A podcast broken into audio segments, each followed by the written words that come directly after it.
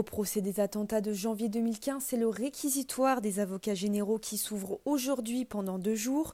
La semaine dernière, la Cour a écouté les plaidoiries des parties civiles représentant Charlie Hebdo, Montrouge et l'hypercachère, des plaidoiries fortes, émouvantes pour porter la voix des victimes et des familles. L'avocat de Charlie Hebdo, Richard Malka, a été le dernier à plaider.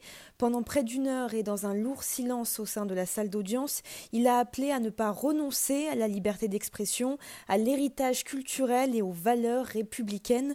Écoutez-le quelques minutes après sa plaidoirie au micro de RCJ. Ce que je voulais dire, c'est que d'abord, le temps qui passait euh, ne changeait rien au chagrin qui était le nôtre d'avoir été privé de l'intelligence, de la bonté, de la douceur, du talent de ceux qu'on a perdus.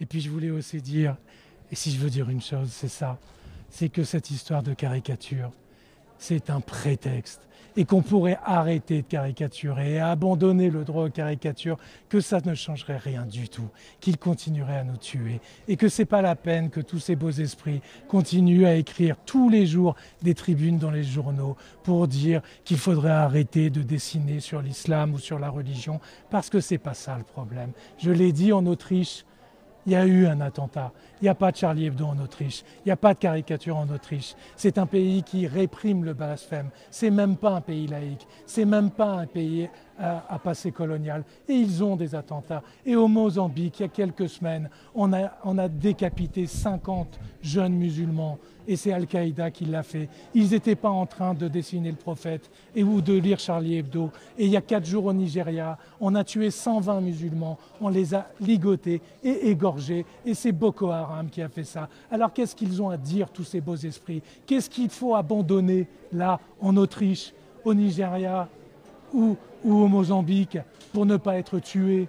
Qu'est-ce qu'on doit abandonner? La liberté, l'égalité, la fraternité. Et ça ne suffira pas encore. Et depuis 2006, on nous explique qu'il faut arrêter de dessiner, qu'il faut arrêter de, abandonner notre liberté d'expression. Mais ce n'est pas ça le problème. Le problème, c'est que c'est ce que nous sommes. Nous sommes l'autre, avec un autre universalisme de raison et de liberté, et ils ne le supportent pas. Et on n'a pas il n'y a aucun salut dans le renoncement, il n'y a aucun salut dans la lâcheté, et il n'y a aucun salut dans l'obscurantisme. Et oui, l'obscurantisme a gagné depuis que Jacques Chirac, Dominique de Villepin et bien d'autres, et de manière bien plus grave euh, que, et je parle évidemment de Rokhaya Diallo et de Virginie Despentes et de Daniel Obono, nous ont mis des cibles sur le dos en nous disant qu'il y aurait euh, de la discrimination d'État, qu'il y aurait une victimisation, qu'il y aurait de l'humiliation institutionnalisée, parce que c'est ça qui nourrit la terreur, la violence, la haine, et c'est ça qui fait au final les attaques terroristes. Ne renonçons pas, ne renonçons pas à nos rêves, ne renonçons pas à nos idéaux, ne renonçons pas à notre histoire, ne renonçons pas à la liberté, ne renonçons pas à ce que nous sommes, et merci d'avoir suivi ce procès.